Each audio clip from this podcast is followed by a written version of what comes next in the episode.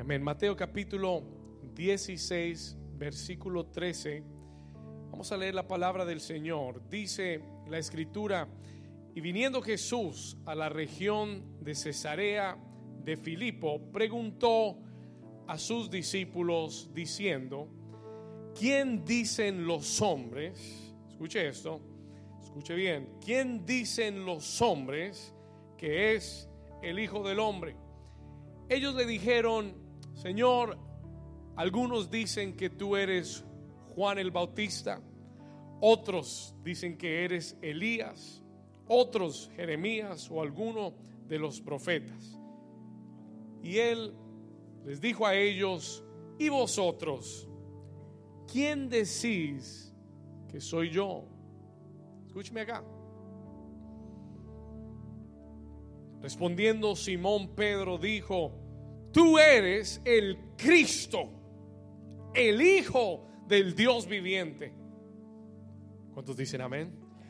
Y él respondió, Jesús respondió, bienaventurado Simón, hijo de Jonás, porque no te lo reveló carne ni sangre, sino mi Padre que está en los cielos. Y yo también te digo que tú eres Pedro, diga conmigo, Pedro, y sobre esta roca edificaré mi iglesia y las puertas del Hades no prevalecerán contra ella. ¿Cuántos dicen amén? Y a ti te daré las llaves del reino de los cielos. Y todo, diga conmigo, todo lo que atares en la tierra será atado en los cielos.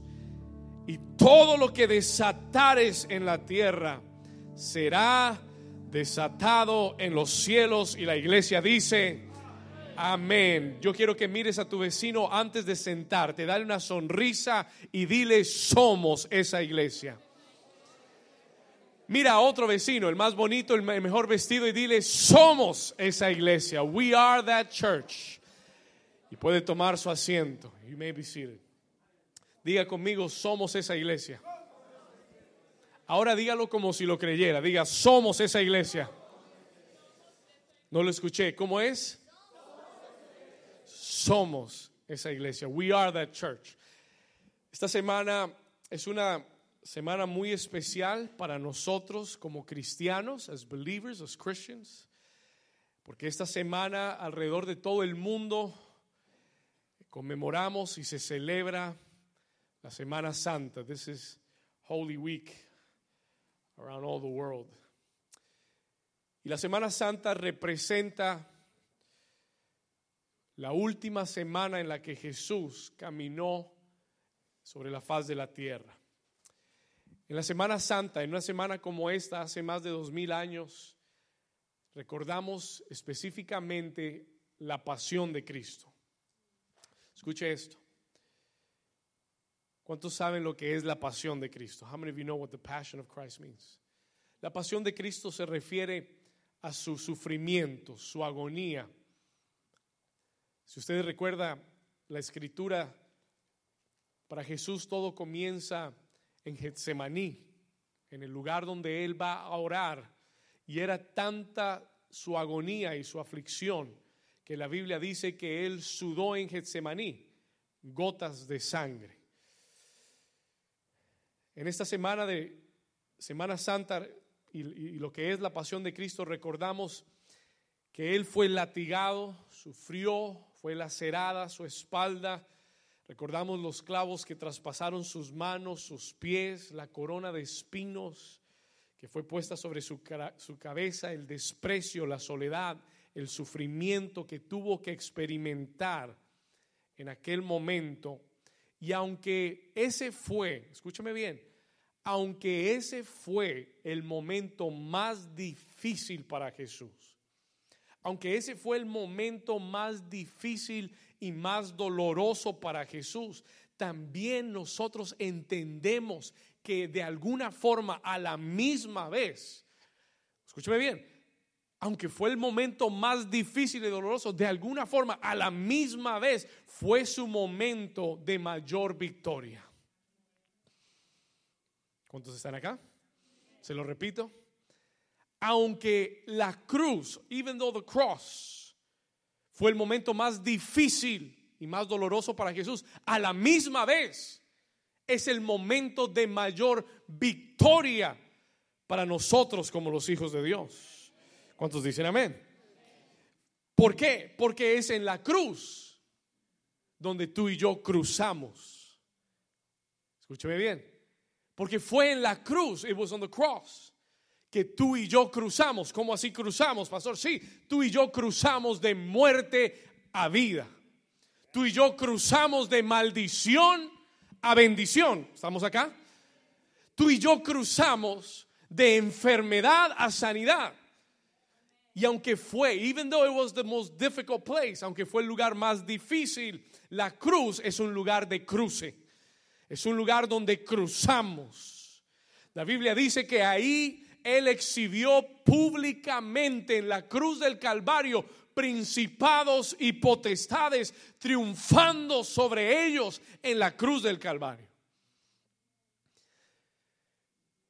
La cruz nos enseña que a veces nuestros momentos más difíciles se pueden convertir en nuestros momentos de mayor victoria. La cruz nos enseña que en medio de la adversidad Dios puede transformar las situaciones y darnos la mayor bendición que jamás hayamos tenido. Y fue en aquella cruz donde tú y yo fuimos redimidos por la sangre de Jesús. Fue en la cruz, en medio de la agonía, donde nació la iglesia, where the church was born. Si usted quiere saber dónde nació la iglesia, la iglesia nació en la cruz del Calvario. La iglesia, la iglesia, nació cuando traspasaron el costado de Jesús y la Biblia dice que salió sangre y agua. Y ahí nació la iglesia. There the church was born. Y aunque nacimos en medio de un momento difícil, nacimos para ser victoriosos. ¿Cuántos dicen amén? diga conmigo, somos esa iglesia no una iglesia débil, somos una iglesia poderosa. No una iglesia derrotada, somos una iglesia victoriosa, lavada por la sangre de Jesús. Alguien que diga gracias Señor. Alguien que le dé un aplauso al Señor por la cruz del Calvario. Vamos, diga conmigo fuerte, somos esa iglesia. Qué poderoso, how powerful it is to know, qué poderoso saber que en aquella cruz tú y yo nacimos. En aquella cruz fue donde el ladrón, aquel ladrón que estaba siendo crucificado al lado de Jesús, le dijo, Señor, acuérdate de mí. Acuérdate de mí cuando estés en el paraíso. Y el Señor le dijo, hoy mismo estarás conmigo. Hoy mismo está. Y ahí nació la iglesia. The church was born there. Amén. Los redimidos del Señor nacieron en ese momento de la sangre y del agua que salió del costado de Jesús. Somos esa iglesia. En los versículos que acabamos de leer en Mateo capítulo 16, versículo 13, cuando Jesús llega a Cesarea de Filipo, es un tiempo muy importante. This is a very special moment. Es un tiempo muy importante para su vida. Porque desde el capítulo 16 en adelante Jesús comienza a anunciarle a sus discípulos que Él tiene que sufrir y que Él va a morir crucificado y que al tercer día va a resucitar. Pero fue faltando seis meses. This. Fue faltando seis meses. Cuando, cuando leemos Mateo 16, 13, eh, faltaban seis meses para que Jesús fuera crucificado. Era un tiempo clave. Diga conmigo, un tiempo clave. Era la recta final. It was the final stretch. Y Jesús tiene que asegurarse, escúcheme bien, Jesús tiene que asegurarse, porque le faltan seis meses él tiene que asegurarse, he has to make sure que esta iglesia, que este ministerio va a quedar en manos de personas que, que, que, lo conocen a Él, que saben quién es Él y que van a poder llevar este evangelio a todo el mundo. Y es por eso que en el capítulo 16, versículo 13, faltando seis meses este es el primer anuncio. Si usted lee el, título del, del versículo 21, ¿qué dice el título del versículo 21? Jesús qué? Jesús anuncia su muerte, porque él va a hacer una serie de preguntas a sus discípulos para ver qué tan listos están.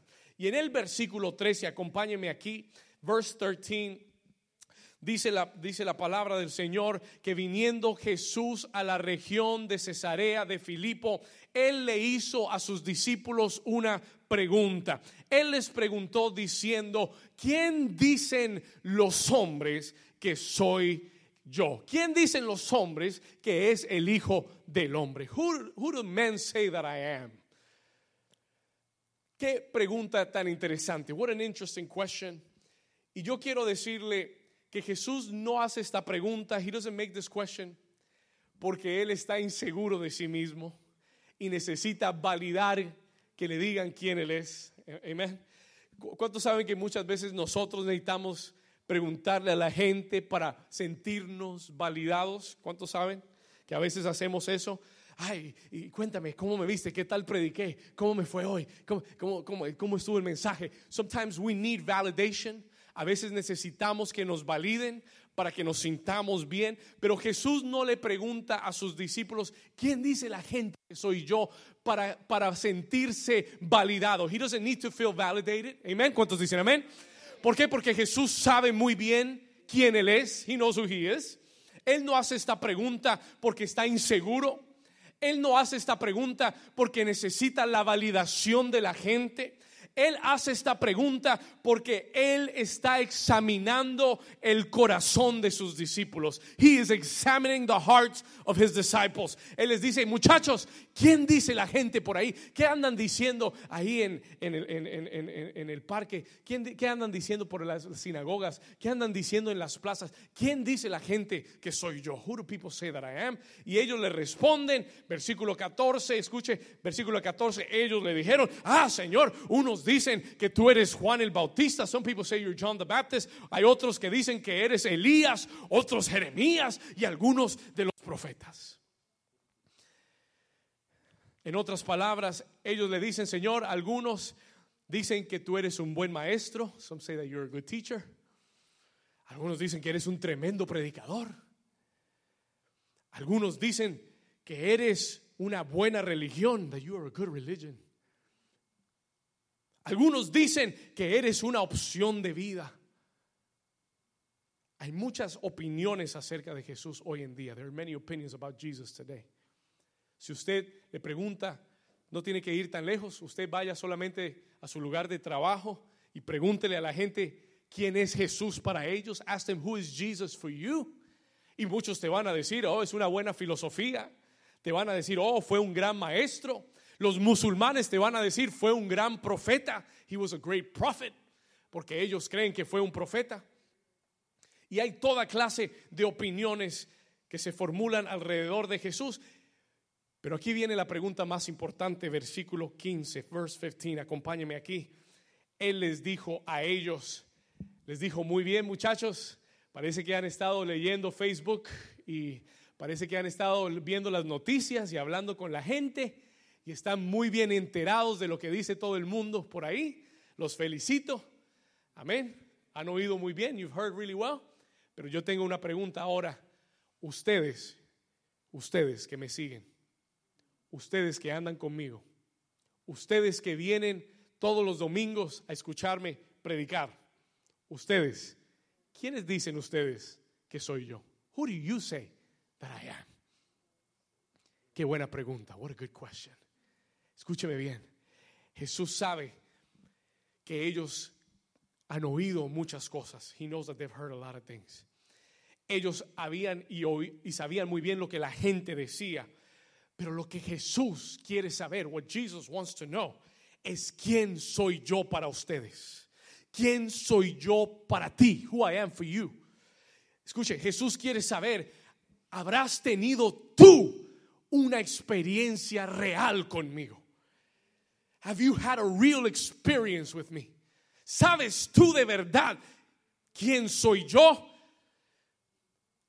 Y hoy en día, aún dentro de la iglesia, escúcheme bien, even within the church today, aún dentro de la iglesia existe mucha gente que solo conoce a Jesús superficialmente, on the surface. Hoy en día, aún dentro de la iglesia, Existen personas que lo único que saben acerca de Jesús es lo que han oído a otros decir acerca de Jesús. Tú dices, Él es bueno, porque has oído a otros decir que Él es bueno. Tú dices, Él sana, porque el pastor siempre dice que Él sana. A veces nos hemos conformado con repetir cosas por las cuales no tenemos una convicción. Listen to me carefully. Escúcheme bien. Y a veces nos hemos conformado con conocer a Jesús basado en lo, en lo que nos han contado de Jesús. Y tenemos una relación superficial, mas no hemos tenido una revelación. Diga conmigo, una revelación. no hemos tenido una experiencia personal con Dios. Y yo quiero decirte hoy, let me tell you today, no te confundas. No todo el que está en una dentro de una reunión un domingo en la mañana es, es, un, es parte de la iglesia. No te confundas, no todo el, el que viene a una iglesia es cristiano. No te confundas, no todo el que duerme en un garaje es un carro. ¿Cuántos dicen amén? Tú puedes dormir en un garaje y no quiere decir que eres un carro. Tú puedes venir a una iglesia y no, y no quiere decir que conoces a Dios. It doesn't mean that you know God. Escúcheme bien, y, y aquí voy. Hay personas que han oído superficialmente, mas no han tenido una revelación, una experiencia personal con Dios. Y aquí va el punto, lo que hace la diferencia en tu vida, what makes the difference in your life, no es lo que has oído ni lo que sabes en tu mente, es lo que has vivido y lo que crees en tu corazón. ¿Cuántos dicen amén? Se lo voy a repetir, lo que hace la diferencia en tu vida no es venir a una reunión lo que hace la diferencia en tu vida no es cuántos versículos te sabes de la Biblia. El diablo se conoce la Biblia mejor que tú. ¿Cuántos dicen ay, ay, ay? El diablo puede citar más versículos que tú y que yo. Y eso no lo hace más cristiano. ¿Cuántos dicen amén? ¿Estamos acá? No te dejes, no te dejes eh, persuadir por el conocimiento de alguien. No te dejes persuadir porque alguien te cita versículos. Yo conozco mucha gente que sabe más versículos que yo, pero no tiene una revelación verdadera de Dios en su corazón. Están vacíos. Son árboles sin fruto, con hojas pero sin fruto. Y lo que hace la diferencia en nuestra vida no es la información, sino la revelación. Escúcheme, eres the revelation de lo que no de lo que sabes, sino de lo que has vivido y de lo que has creído en tu corazón. ¿Cuántos dicen amén? Alguien dígame amén en esta mañana. Alguien tiene un aplauso fuerte a Jesús. Alguien que haya tenido una experiencia con Dios. Alguien que haya tenido una revelación con Dios. La información se puede anular. La información puede cambiar, pero una revelación nunca se la podrás quitar a una persona. Una experiencia personal con Dios es algo que nadie te puede quitar. Nadie me puede decir a mí que Dios no es real, porque yo he visto a Dios he oído a Dios, he oído la voz audible de Dios. He estado en mi cama a las 3 de la mañana en un sueño profundo y he oído la voz de Dios despertarme por mi nombre. Are you here with me? Yo sé que Dios es real. I know that God is real. Yo sé que Dios es real. Y yo espero y mi expectativa, mi deseo, mi corazón es levantar una iglesia no superficial, no una iglesia llena de información. El corazón mío como pastor es levantar una iglesia no superficial. Escuche esto, ni una iglesia artificial, sino una iglesia radical y una iglesia sobrenatural. ¿Cuántos dicen amén? Diga conmigo, no somos una iglesia superficial. Diga, no somos una iglesia artificial. Diga, somos, diga, somos una iglesia radical y sobrenatural. Si tú lo crees, dale un aplauso fuerte a Jesús. ¿Cuántos dicen amén? Job, uno de los hombres de Dios en la palabra, en la escritura, un hombre que pensaba que conocía a Dios. He thought he knew God. Él iba a la iglesia todos los domingos, oraba todas las mañanas, leía la palabra. Él pensaba que conocía a Dios, pero no fue hasta que vivió uno de los peores momentos de su vida que, que se aferró a Dios y que vio a Dios sostenerlo, levantarlo y sacarlo al otro lado. Diga conmigo, una experiencia real. Diga una experiencia real. Toca a tu vecino y dile, vecino, necesitas una experiencia real. Vamos, tóquelo sin miedo y dile, necesitas una experiencia real. Y en Job 42, 5, Job hace esta declaración. Él dice, de oídas te había oído, mas ahora mis ojos te ven. ¿Cuántos dicen amén? De oídas te había oído. Había oído mucho acerca de ti. El pastor me predicó mucho de ti. De oídas te había oído. Siempre escuché que eras bueno, que eras justo. Pero ahora veo que eres bueno. Veo que eres justo. Veo que eres poderoso. Veo que eres el Dios de lo imposible. Alguien denle un aplauso fuerte a Jesús en esta mañana.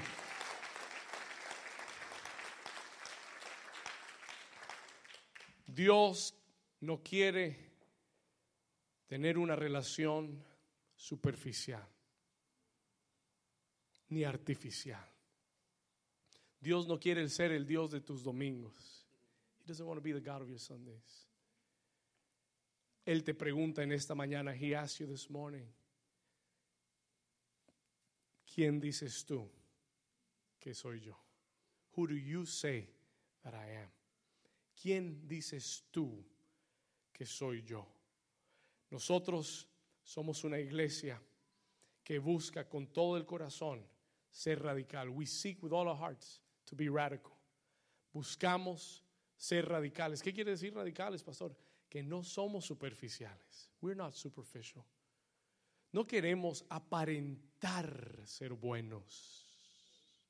Queremos ser buenos. ¿Cuántos dicen amén? ¿Me entendió? Hay gente que son buenos actores. There are people that are good actors. Hay gente que tiene apariencia de ser buena. Hay gente que te abraza, pero, pero sin, sin que tú te des cuenta te están clavando el puñal por atrás. ¿Cuántos están acá? Hay mucho árbol sin fruto en la iglesia. There's a lot of trees without fruit in the church muchas hojas, pero no hay fruto. Y nosotros como iglesia no queremos ser, we don't want to be. Yo no quiero pastorear una iglesia superficial. Hay muchas iglesias que se llenan la boca, se, se jactan de decir la cantidad de miembros, the amount of members. Pero déjeme decirle algo, let me tell you something. Nosotros queremos multitudes, we want multitudes, las multitudes son buenas, pero nuestro deseo y nuestro propósito no es tener miembros, nosotros queremos formar discípulos. ¿Cuántos dicen amén? There's a big difference. Hay una gran diferencia. Los miembros, los miembros vienen los domingos y se van. Los discípulos son discípulos de lunes a domingo. ¿Cuántos dicen amén? Los discípulos están continuamente buscando a Dios. They're always looking for God. Y esta iglesia no quiere, no desea. Mi deseo como pastor no es tener una iglesia con cinco mil miembros, diez mil miembros. Olvídese de eso. Forget that. Yo quiero tener y levantar una iglesia llena de discípulos. Gente que se levante y diga, pastor, yo tengo, yo conozco a Dios. Yo voy a servir a Dios con todo el corazón. Venga el diablo, venga Satanás, vengan los demonios, venga el infierno. Yo voy a seguir sirviendo a Dios. Esos son los discípulos. Those are the disciples. ¿Cuántos dicen amén? ¿Cuántos discípulos hay acá? Como que Jesús hace la pregunta Y es muy difícil saber cuánto tiempo hubo de silencio. It is really hard to know. Pero él dijo, ¿y vosotros? ¿Quién decís que soy yo? Yo me imagino que hubo un corto silencio. Y de repente, el más hablador de todos, el más imprudente de todos, el que nunca se callaba nada, Pedro, se levanta, he get up, y él hace una declaración, versículo 16. Y Pedro responde y le dice, tú eres el Cristo, el Hijo del Dios viviente. Uh, wow. Escuche, Pedro hace una declaración, no por repetición, sino por revelación. Escriba esto, write this down. Él hace una declaración, no por repetición. Y le voy a decir cómo yo sé que no fue por repetición. Sencillo, porque nadie jamás había hecho esa declaración de Jesús. Él no se lo había oído a nadie. ¿Sabe por qué? Porque nadie lo había dicho antes. Nobody has said that before. Y él dice, tú eres el Cristo, el Hijo de Dios. Él hace una declaración, no por repetición, sino por revelación. Muchas veces tú y yo repetimos cosas que no creemos. We repeat things we don't believe. O a veces repetimos cosas que no entendemos, that we don't understand. Escúcheme. Pero el poder está cuando hacemos declaraciones con convicción. En las llagas de Cristo yo fui curado y fui sanado. ¿Y sabe por qué lo puedo declarar así? You know why I can declare it like that? Porque yo entiendo y creo en el poder de la sangre de Jesús que fue derramada en la cruz del Calvario. Pero alguien que no lo cree y alguien que no lo entiende se convierte en un loro repetidor.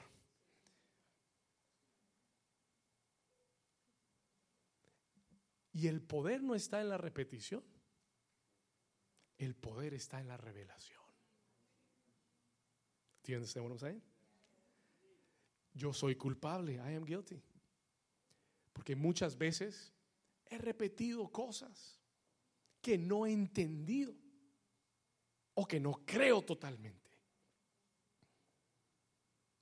Pero hay una diferencia, there's a difference. Cuando de repente el velo se mueve de tus ojos y tienes una revelación verdadera. Sí, él es mi Dios que suplirá todas mis necesidades. Cuando tú lo creíste y cuando se convirtió en una revelación en tu vida, jamás te vuelves a preocupar por un solo dólar en tu vida. ¿Cuántos están acá? ¿Estamos acá? Ah. Hace siete años atrás, cuando yo comencé el ministerio, vivía angustiado, preocupado. Teníamos pocas personas, no teníamos fondos, teníamos que pagar un edificio y yo no dormía en las noches, yo no podía dormir. Yo daba vueltas en la cama pensando cómo voy a pagar, cómo iremos a pagar este mes. Señor, ¿qué vamos a hacer? Y llorando y angustiado, preocupado, recuerdo un mes en el que yo tuve que sacar de mi dinero para pagar la renta de la iglesia y mis cuentas y me quedó a mi nombre en mi cuenta de banco un dólar. One dollar. Y yo levanté las manos y le dije, gracias Señor. Porque llegamos, aunque con un solo dólar, pero te tengo a ti. Estamos acá. Yo estaba agradecido que había podido pagar todo. Y un día iba camino al trabajo, a la oficina, y el Espíritu Santo me habló y me dijo, David, ¿por qué estás preocupado? Why are you worried? Yo le dije, Señor, porque no sé cómo voy a pagar. Y el Señor me habló ese día y me dijo, David, yo te llamé y yo voy a proveer. And I will provide. Así que nunca más te vuelvas a preocupar. Y yo le respondí al Señor, I answered the Lord. Y le dije, Señor, yo seguiré predicando y seguiré comprometido con tu obra. Mientras que tú pagues, yo sigo. Si no pagas, yo no voy. Pero si tú pagas, yo sigo. Y el Señor me dijo, sigue que yo pago. Seriously. Él me dijo, sigue que yo pago. Y hasta el día de hoy, siete años después, nunca, nunca, nunca nos ha faltado. Hemos tenido más que suficiente. Podemos ir a la FIU y rentar el mejor salón que tienen para traer 300 personas, porque Dios es mi pastor y nada, nada, nada me faltará. ¿Cuántos dicen amén? Pero tú no puedes hacer eso por repetición. You can't do that for, out of repetition. Tú tienes que hacerlo de revelación. Tú lo declaras porque sabes que sabes que sabes que Él va a proveer. A mí no me cabe la menor duda que Dios va a proveer. El año pasado estábamos terminando el año, tuvimos demasiados gastos y la cuenta de la iglesia estaba, estaba baja como nunca antes. Yo dije, Señor, ¿qué está pasando? Y comencé a orar y quería y la angustia quería comenzar a regresar. Y me recordé de aquellos siete años atrás, donde el Señor me dijo, tú sigue que yo pago. Y este año hemos visto la mano de Dios, we've seen the hand of God, que ha bendecido financieramente esta iglesia, que nos está bendiciendo para que sigamos conquistando. ¿Por qué? Porque hemos tenido una revelación de quién es Dios. ¿Cuántos dicen amén? Denle un aplauso fuerte a Jesús.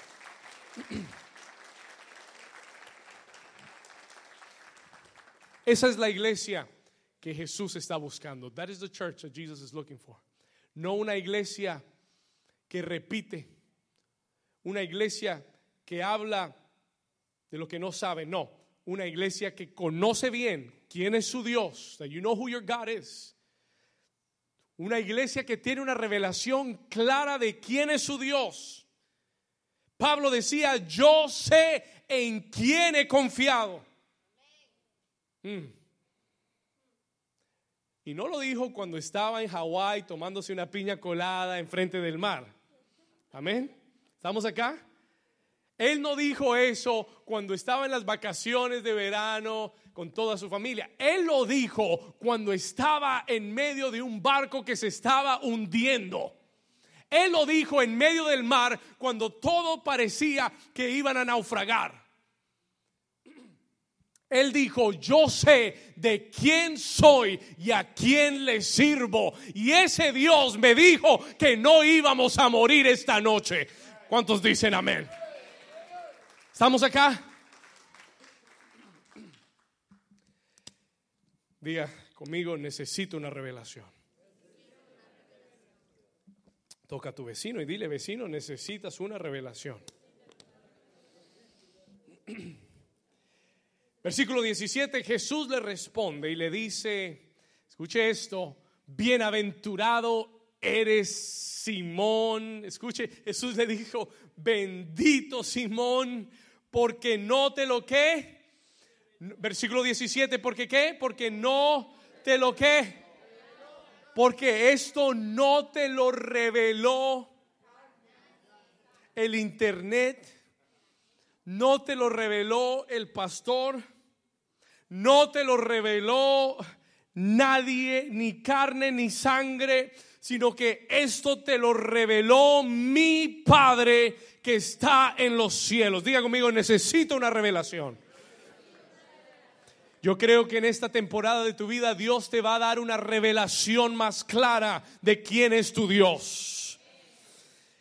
Y yo también, versículo 18, acompáñame en la escritura, por favor, versículo 18. Y yo también te digo, voy a llegar a, la carne del mensaje, este es, el, este es el churrasco del mensaje. Versículo 18, yo también te digo que tú eres Pedro y sobre esta roca edificaré mi iglesia y las puertas del Hades no prevalecerán contra ella. Sabe, es en el versículo 18 es la primera vez en todo el ministerio, escúcheme bien, y en toda la vida de Jesús en el que él menciona la palabra iglesia. Jesús solamente habló de la iglesia dos veces. He only spoke about the church two times. Solo mencionó la palabra iglesia dos veces. Y esta fue la primera. Here's the first one. Y él dijo, y, y, y, y él dijo, yo edificaré mi iglesia. I will build my church. Escúcheme bien. Jesús menciona aquí la palabra iglesia para revelarnos o para mostrarnos una poderosa revelación acerca de quiénes somos en Cristo hoy. To tell us who we are in Christ today. Y yo tomé tres principios. I took three principles. Yo quiero que usted anote estos tres principios. Si usted es la iglesia, más le vale saber estas tres cosas. You better know these three things. Tres principios poderosos acerca de quién es la iglesia, but who the church is. Primer principio, first principle. Anote esto. Jesús declaró, yo edificaré mi iglesia. I will build my church. Mire lo que él dice. Tú eres Pedro y sobre esta roca edificaré mi iglesia. Yo quiero que entiendas, I want you to understand, que la iglesia no es un invento del hombre. Escúcheme bien. La iglesia no es un invento humano. La iglesia no le pertenece a ningún pastor. ¿Cuántos dicen amén? La iglesia no le pertenece a ningún apóstol ni a ningún profeta. La iglesia le pertenece a Jesús. It belongs to Jesus.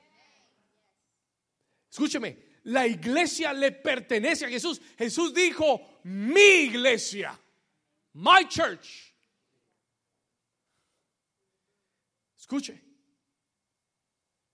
Y no solamente dijo que era su iglesia, sino que él dijo que él la edificará. He will build it.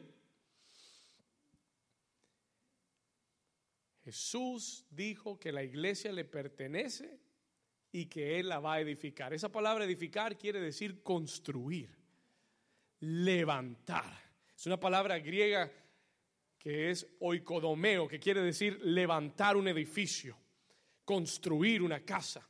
Jesús dijo, yo la edificaré, I will build my church.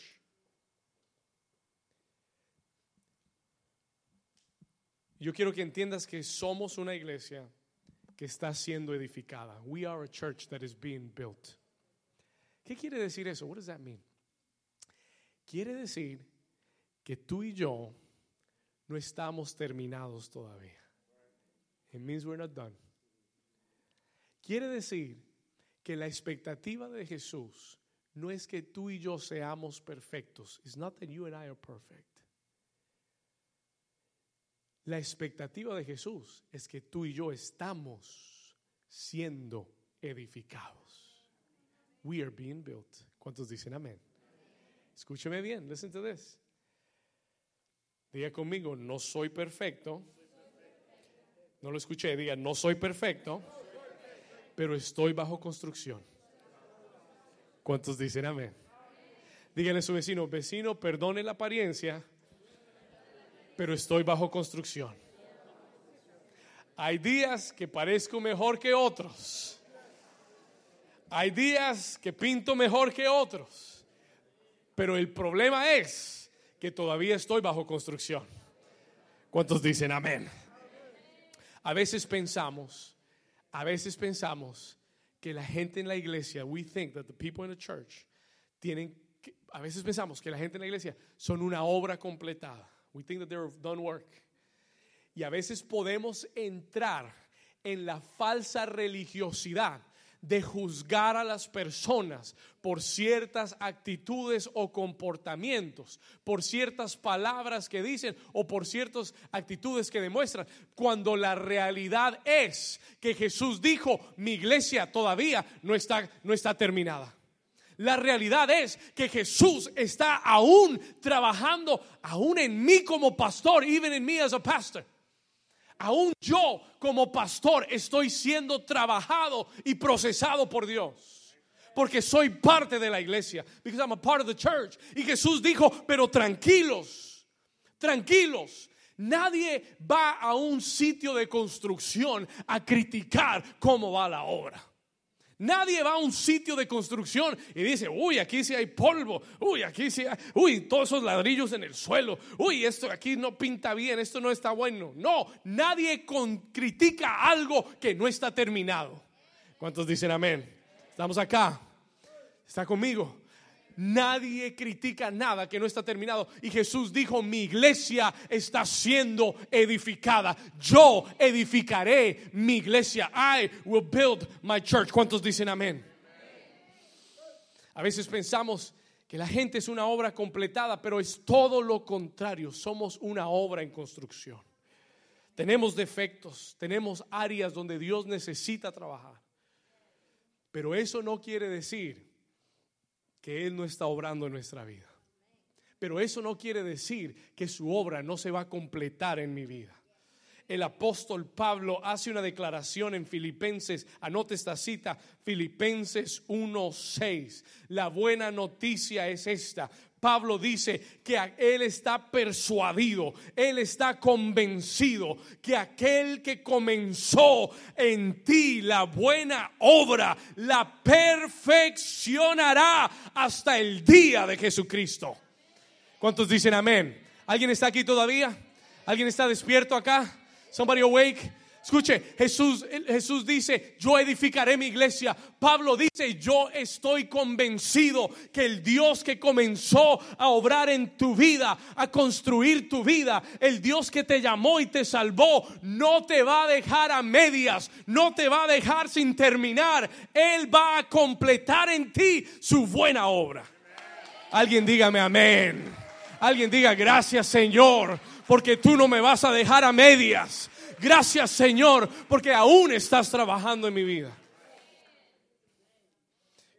Como pastor, yo muchas veces he querido preocuparme por la iglesia. A lot of times I wanted to worry about the church. Como pastor, muchas veces uno se puede preocupar por los diferentes desafíos, por las diferentes dificultades. Uno se puede preocupar por las personas. Y yo recuerdo que un día en oración Dios me dijo, David, tranquilo, don't worry. Estás haciendo un buen trabajo. You're doing a good job. Pero no te preocupes. Porque yo amo más a New Season de lo que tú la amas.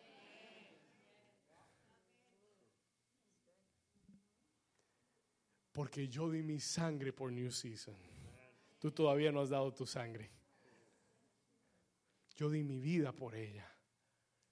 Y él me dijo, yo me llevó a este versículo donde Jesús dice, yo edificaré mi iglesia. Yo voy a cuidar mi iglesia. Yo voy a proteger mi iglesia. Yo voy a levantar mi iglesia. David, tú no puedes hacerlo con tu fuerza. Déjame a mí edificar mi iglesia. Yo solamente le ayudo. Yo soy un colaborador. I just, whatever he tells me to do, I do.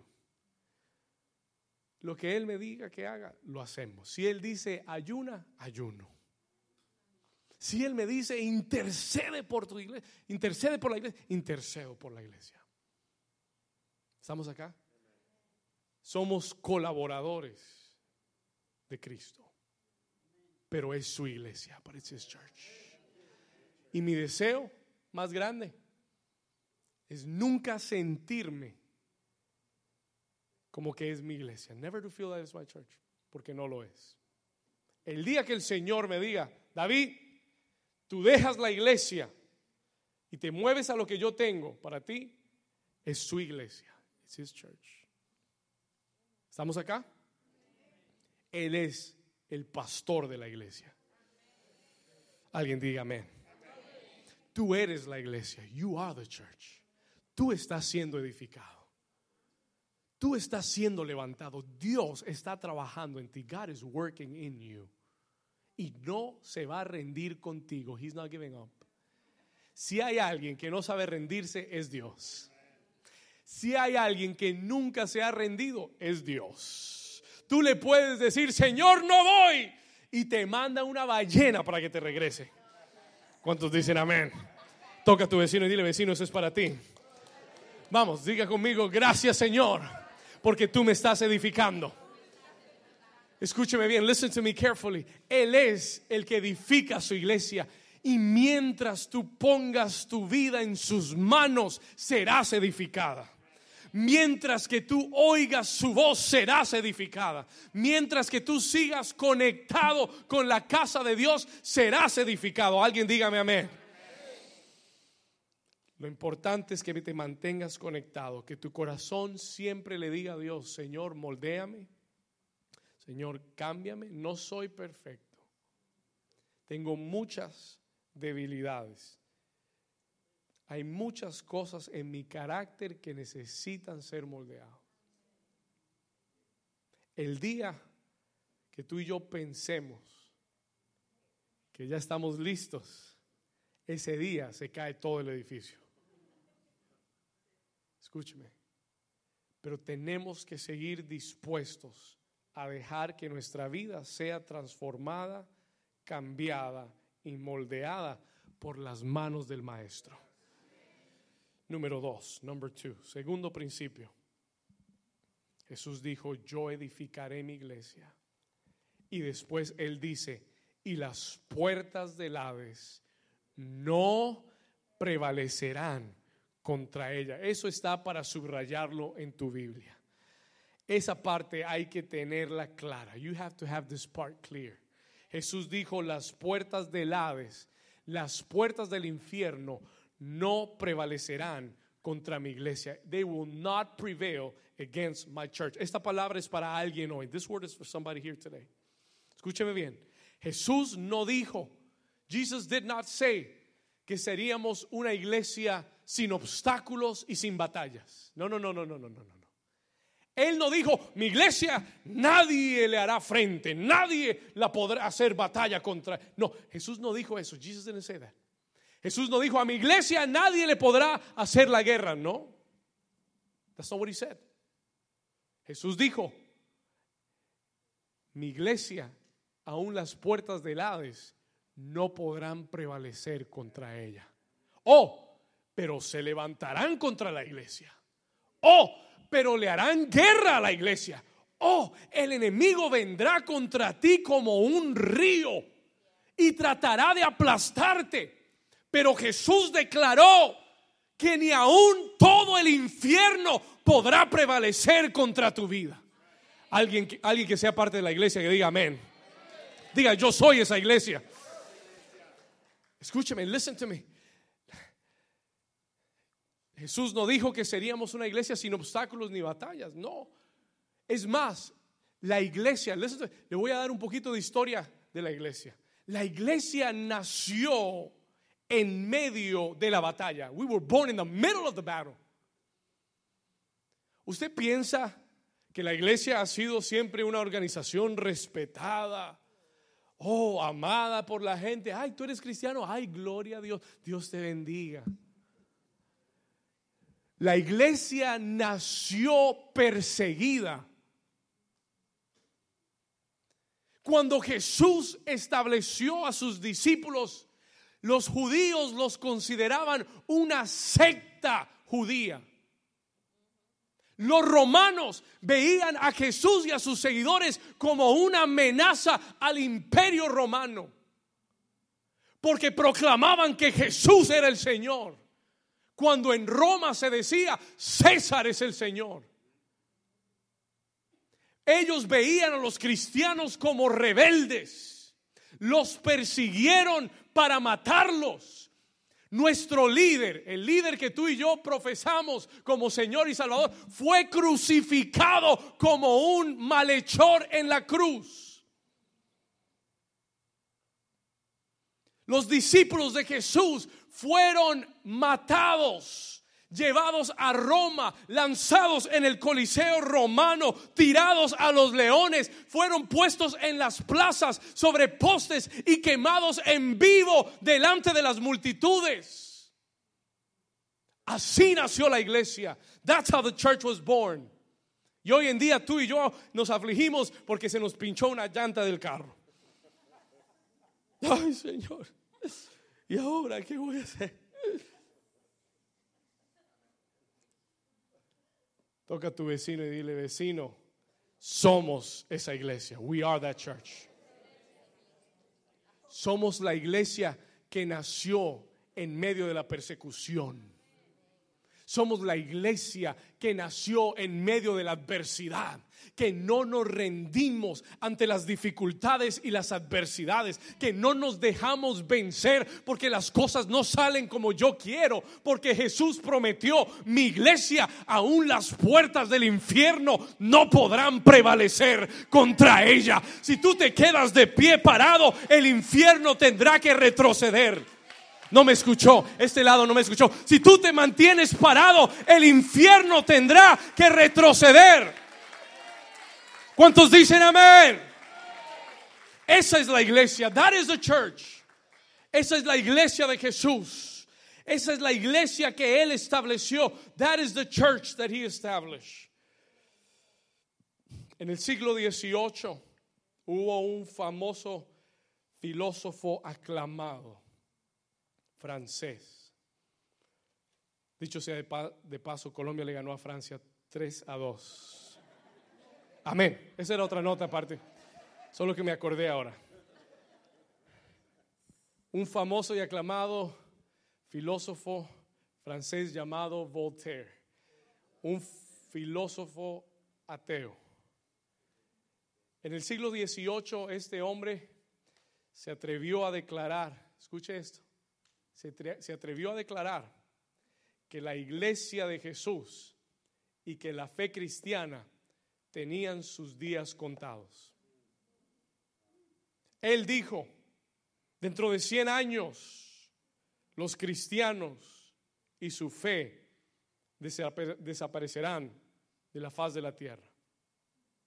Hoy, en el 2018, dos mil años después, la iglesia de Jesús sigue en pie, sigue viva, sigue marchando, sigue avanzando en medio de la dificultad, en medio de la adversidad, más fuerte que nunca, diga más fuerte que nunca. Porque aún las puertas del infierno, como Jesús dijo, no han podido prevalecer en contra de nosotros. Yo quiero que sepas que Voltaire está muerto. La iglesia sigue viva. Y para mayor ironía, hoy día, en el 2018, la casa en la que una vez vivió Voltaire es la sede de la sociedad bíblica de toda Europa. ¿Cuántos dicen amén?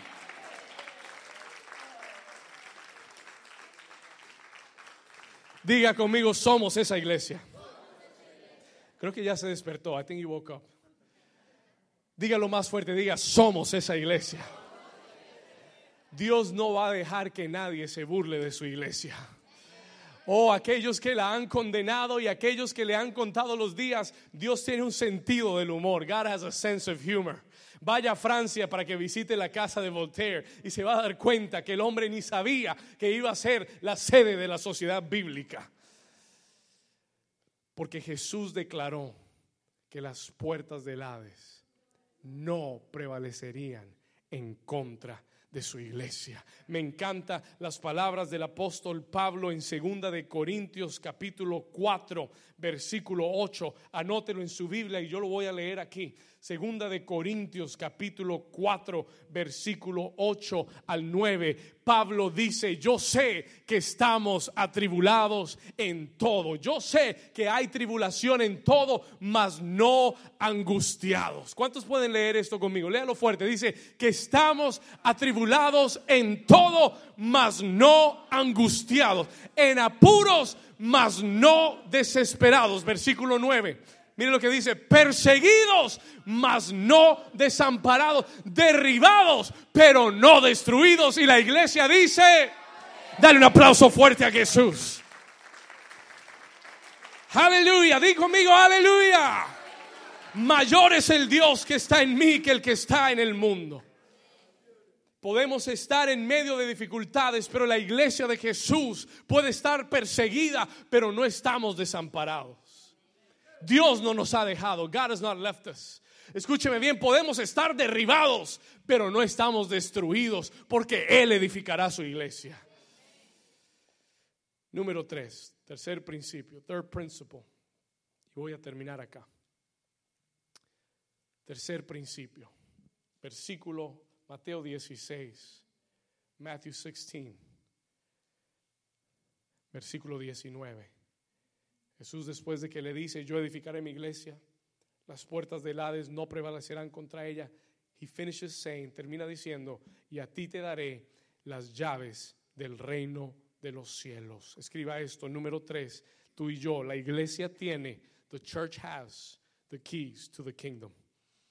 Escriba eso, la iglesia tiene las llaves del reino.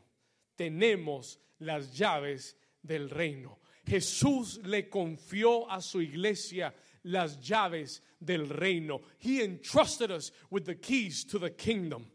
Las llaves son un símbolo de autoridad son un símbolo de posesión. Cuando alguien te da las llaves de su carro o de su casa, te está confiando. They are entrusting you con todo lo que tienen. ¿Cuántos dicen amén? Jesús nos está confiando todo lo que Él tiene. No nos dio las llaves del carro, nos dio las llaves del reino de los cielos. He gave us the keys to the kingdom of God. Escuche esto, la iglesia es la autoridad de Dios en la tierra. Escríbalo. La iglesia es, yo soy la iglesia. La iglesia es la autoridad de Dios en la tierra. Nosotros poseemos las llaves del reino. Podemos traer el cielo a la tierra.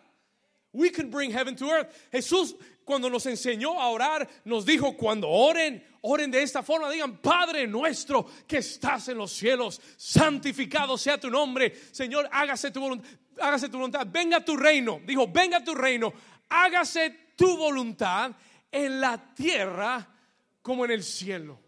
Él dijo, venga tu reino. Let your kingdom come. Y a la iglesia le dijo, a ti te doy las llaves del reino de los cielos. ¿Para qué? Para que traigas el cielo a tu casa. Para que traigas el cielo a tu familia. Hay gente que lo que tiene en la casa es un infierno cuando Dios te dio las llaves para que en vez de tener un infierno en tu casa, tengas el cielo en tu casa. Alguien dígame amén. Escúcheme, tú tienes la autoridad para traer el cielo a tu trabajo. Ay, pastor, pero usted no sabe, mi trabajo es un infierno. Pues Dios te dio las llaves del reino para que traigas el cielo a tu trabajo. Solo cuatro entendieron lo que dije. Una, gloria a Dios. Se lo repito, yo me sé Escúcheme. cuando tu trabajo parece ser un infierno. You know why? ¿Sabes por qué? Porque el que tiene las llaves del reino no lo ha traído. You haven't brought it down. Tú dejas que tu entorno te afecte cuando Dios te llamó a cambiar tu entorno. ¿Estamos acá? Tú no tienes que tener un infierno en tu trabajo ni en tu casa. Cuando tú llegas, tú traes la luz de Jesús. Isaías 60, el Señor dijo, eh, y esta es una palabra para nuestros días, en Isaías 60 el Señor dijo, en, esos tiempos, en los posteros tiempos, la oscuridad llenará la tierra. Y habrá densa oscuridad. There will be darkness all around. Pero dice la palabra en Isaías 60, versículo 2, pero sobre ti resplandecerá mi luz y sobre ti nacerá mi gloria, dice el Señor. And that is what happens cuando tú tomas las llaves y abres las puertas de los cielos. Y le das la, la vuelta a la llave y abres el cielo y en vez, escúcheme, y en vez de ser una víctima del ambiente, tú dices, no Señor, aquí llegó el reino de Dios, aquí llegó un hijo de Dios, una hija de Dios. Yo ato en esta hora todo espíritu de contienda, todo espíritu de división, todo espíritu de desánimo en el nombre de Jesús. Y Jesús dijo que lo que atáramos en la tierra sería atado en el cielo. Si tú tomas autoridad en tu casa y en la tierra y atas todo espíritu de rebeldía, de división, de desánimo y lo atas en el nombre de Jesús, el Padre en el cielo dice, si tú lo atas allá con autoridad, yo lo ato aquí arriba con mi mano poderosa también. ¿Cuántos dicen amén? Come back to Matthew, come on, Matthew 16. Vamos a regresar. Ponte de pie conmigo en esta, en esta tarde. Vamos a terminar leyendo Mateo 16, 19. Mateo 16, 19. Y a ti te daré las llaves, and I will give you the keys. Léalo conmigo.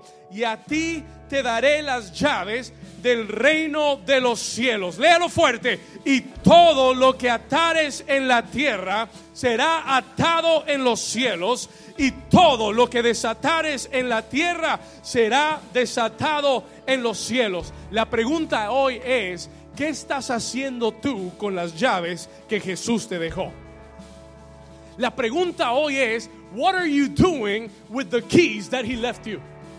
¿Qué estás? Toca a tu vecino y pregúntale, vecino, ¿qué estás haciendo? What are you doing with the keys? ¿Qué estás haciendo con las llaves? What are you doing with the keys that God left you? Escúcheme bien. Escúcheme bien, voy a terminar. Póngame atención acá. give me all your attention right now. No se me vaya, quédese acá. Escúcheme. ¿Qué estás haciendo con las llaves? What are you doing with the keys? No podemos ser una iglesia pasiva. We can't be a passive church. ¿Cuántos dicen amén? No podemos ser una iglesia perezosa. We can't be a lazy church que se conforma a venir los domingos. Tenemos que ser una iglesia activa y poderosa. We got to be an active and powerful church. ¿Alguien dice amén? Una iglesia que intercede. Alguien, alguien que se identifica que diga amén. Una iglesia que ayuna. Una iglesia que sale a evangelizar. Una iglesia que sabe adorar a Dios. Una iglesia que predica la palabra de Dios una, una iglesia que sirve a los demás, una iglesia que ama, una iglesia que avanza, una iglesia que conquista, una iglesia que tiene autoridad y camina en santidad. Diga conmigo, somos esa iglesia. Levanta tus manos al cielo ahora. Lift up your hands to the heavens.